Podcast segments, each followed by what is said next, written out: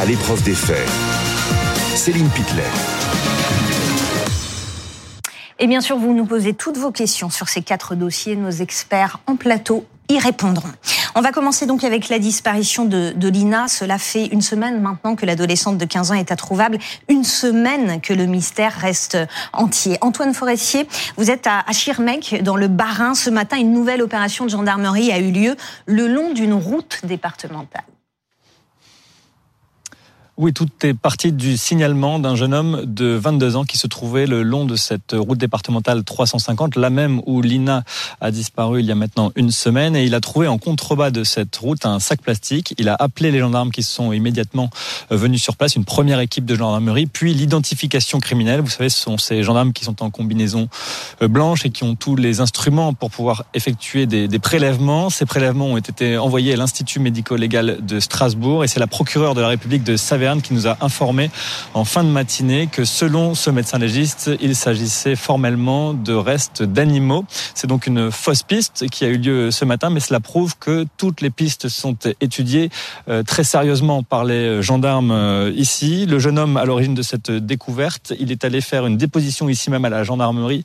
Il est ressorti aux alentours de midi. On a pu brièvement échanger avec lui. Il nous indique qu'il habite Belfort, euh, qu'il est arrivé sur place aux alentours de 4 heures du matin quand on lui a demandé ce qu'il faisait là, eh bien, il voulait faire ses propres recherches. Il a donc retrouvé ce sac plastique avec des ossements d'animaux, mais lui l'ignorait à sa sortie de la gendarmerie. Les gendarmes ne l'avaient pas euh, informé qu'il ne s'agissait pas euh, de restes euh, humains. Il est ensuite reparti à son domicile. Et donc les gendarmes l'ont laissé libre après cette, après cette découverte. Dans le même temps, Antoine, d'autres vérifications sont en cours et elles concernent des véhicules. Oui, la piste d'une Clio bleu grise continue d'être étudiée par les gendarmes. Si vous avez euh, suivi notre chaîne hier, dans plusieurs villes, euh, à une quinzaine, vingtaine de kilomètres du lieu de la disparition, il y a eu beaucoup d'investigations menées là aussi par des techniciens en identification criminelle à Belfos, à Dilsbach et puis un petit peu plus loin également à Wildersbach et Saint-Pierre-Bois. Ces techniciens ont été euh, aperçus. Il y aurait en tout une dizaine de véhicules de ce type qui ont été ciblés par les enquêteurs. Là aussi, tout part d'un signalement quelqu'un qui a appelé les gendarmes pour dire qu'il avait vu un véhicule de ce type au moment de la disparition de Lina. Un témoignage qui a été corroboré par des images de vidéosurveillance. Il y a donc ces techniciens qui sont allés un peu partout pour faire du recueil d'ADN, pour trouver des cheveux à l'intérieur de cette voiture ou encore tout élément qui pourrait aider les enquêteurs à savoir si oui ou non Lina a pu être à l'intérieur de ces véhicules. Euh, des investigations qui vont donc continuer aujourd'hui, mais qui ne se limitent pas à ces véhicules. On sait par exemple que des déchetteries ont été euh, fouillées également pour tenter de retrouver euh, la trace de cette jeune fille de 15 ans qui a disparu désormais depuis une semaine. Merci beaucoup Antoine Forestier avec Laura euh, Champion. Dominique, avec vous, on va plonger dans le travail de l'ombre de ces mhm. hommes et ces femmes qui travaillent sur ces disparitions euh, d'enfants, euh, celle de Lina, celle d'Émile aussi qui a mhm. disparu mhm. cet été. D'abord, on voit qu'ils suivent souvent plusieurs pistes en même temps. Comment est-ce qu'ils se répartissent ce travail d'investigation? Alors, ce sont des groupes d'enquête. D'abord, dans une affaire comme celle d'Émile, disparition d'Émile, disparition de Lina, on installe un PC, un poste de commandement. Euh, on nous a expliqué donc qu'il y a en gendarmerie des brigades territoriales. Tout à l'heure, Antoine Forestier était devant un bâtiment, on voyait les cuissons en gendarmerie de haute mhm. montagne avec les skis croisés, c'est une brigade territoriale. Il y a un peu au-dessus des compagnies de gendarmerie, mais ceux qui enquêtent sont les gens de la brigade territoriale, ce sont les gens de la brigade de recherche, là on commence à être déjà dans du délictuel ou criminel, et au-dessus la section de recherche qui a compétence sur une région, elle. Et donc, à partir de là, on va installer un PC. Dans ce PC, il va y avoir un directeur d'enquête, qui est un officier. Avant, c'était pas forcément un officier. Ça pouvait être un major. Maintenant, c'est un officier qui est en contact avec le procureur de la République, puisque c'est lui, pour l'instant, qui est à la manœuvre et qui donne des consignes. Ce directeur d'enquête va constituer plusieurs groupes. Pour l'INA, par exemple, on va faire un groupe sur la famille. Vous, vous bossez sur la famille qui est sa mère, qui est son père, est-ce qu'ils sont connus, des violences, de l'alcoolisme, des problèmes, des questions intrafamiliales? Ah, il y a un divorce, d'accord, divorce, mmh. père-mère chacun de leur côté. Est-ce qu'il y a un beau-père? Est-ce qu'il y a une belle-mère? Les oncles, les tantes, est-ce qu'elle en a? Donc ça, c'est son petit copain. Alors son petit copain, il a tellement été à un moment Tao, il s'appelle Tao. Au cœur de l'enquête, il y aura un groupe Tao qui va travailler que sur lui. Ensuite, on va faire ses copains copines d'école. Elle a 15 ans. Donc on va aller à l'école toi, tu prends le groupe euh, école, tu t'occupes de ça. Ensuite, on va faire tous les prédateurs sexuels de, qui habitent dans la région, puisque c'est quelqu'un qui a été condamné pour des affaires sexuelles doit signaler sa présence euh, dans une commune. Le maire est au courant, il ne le dit pas forcément à ses administrés. D'ailleurs, il vaut mieux pas parce que sinon il y aurait des règlements de compte. Mais toi, tu vas bosser sur les délinquants sexuels. Toi, tu vas bosser sur la téléphonie. On va faire un groupe, euh, un groupe électro ou, ou, ou technique. Euh. Donc, ceux-là vont bosser sur la téléphonie. Et puis aussi sur les caméras de vidéosurveillance, tout ce qui peut être récupéré. Voilà, ça, Alors on va rentrer le dans de toute l'équipe. On va rentrer dans les détails. Euh, Dominique, vous parlez de la téléphonie, mhm. les téléphones qui ont borné notamment dans la zone de la disparition et au moment de la disparition. Dans le mhm. cas de l'INA, ça représente potentiellement des milliers de téléphones. Mhm. Pourquoi? Parce qu'il y a cette route à proximité où il y a eu des automobilistes qui avaient sans doute leur portable avec eux. On va écouter les précisions de Marie-Laure Pesant, porte-parole de la gendarmerie nationale.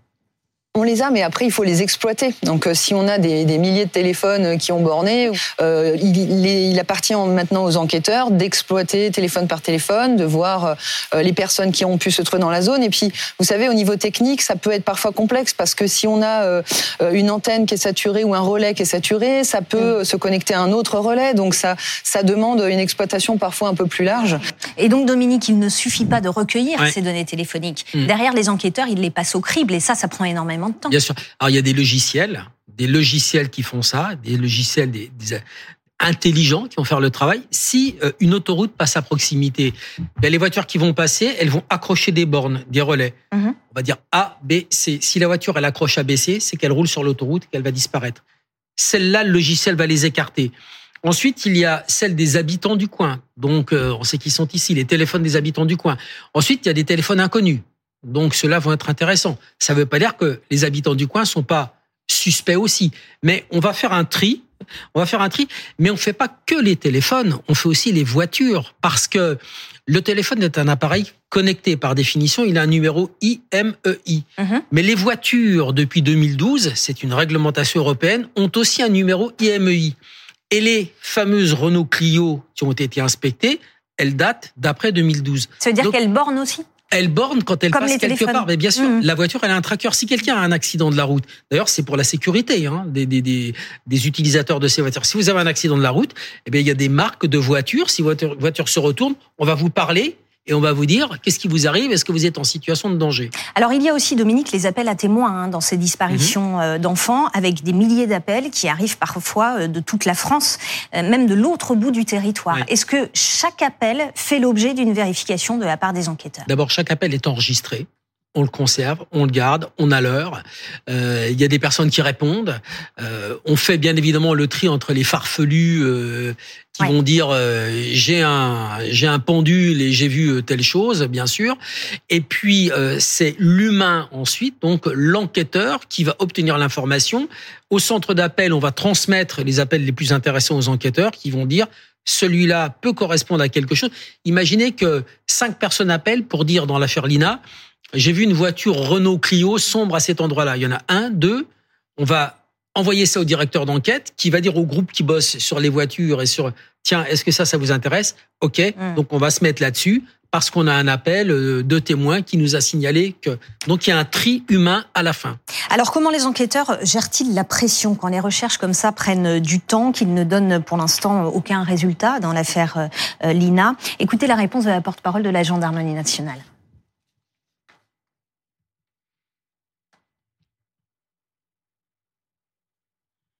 Vous avez tout le temps des éléments. Il y a mm. tellement de témoignages, il y a tellement de choses à exploiter. Euh, c'est une petite fourmilière. Les gendarmes font un travail vraiment très minutieux euh, et on n'a pas besoin de se motiver. On a besoin de retrouver Lina et en fait, les, tout le monde est, mobilisé et on, on cherchera. Euh, voilà, tant qu'il faudra chercher, on sera motivé.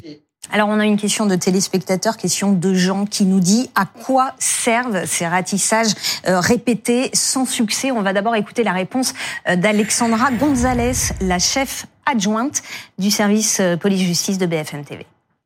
Ça veut dire, en fait, euh, les passer euh, au crible pour voir si parmi ces numéros de téléphone, certains appartiennent à des personnes qui pourraient attirer plus l'attention que d'autres. Par exemple, des personnes inscrites au fichier des délinquants sexuels. Dominique, un mot sur, sur ça, ce téléspectateur qui, qui, nous dit pourquoi on, on en fait plein euh, sur les ratissages Oui, sur les ratissages et les bâtis. Les ratissages, je vous fais une réponse toute simple. Vous avez perdu vos clés déjà chez vous, juste avant de partir travailler, ou votre téléphone. Mhm. vous faites toutes les pièces, vous voyez que vous êtes en train de perdre du temps, vous les refaites encore une fois, et puis la troisième fois, vous apercevez que là où vous êtes déjà passé deux fois, eh ben vos clés sont ici, euh, légèrement glissées sous, ou alors posées sur le radiateur, à l'endroit euh, ou, dans le réfrigérateur. C'est déjà arrivé. Mhm. Vous voyez, vous vous dites où est-ce que je suis passé, où est-ce que j'ai posé ces maudites clés? Eh ben là, c'est pareil. On fait un ratissage une première fois, on voit rien, une deuxième fois, on voit rien, et une troisième fois, ben, on va trouver euh, ce qui devait surtout pas échapper à la vigilance, mais qui a échappé une fois et deux fois, pas la troisième. Merci beaucoup. Merci Dominique euh, pour euh, votre éclairage.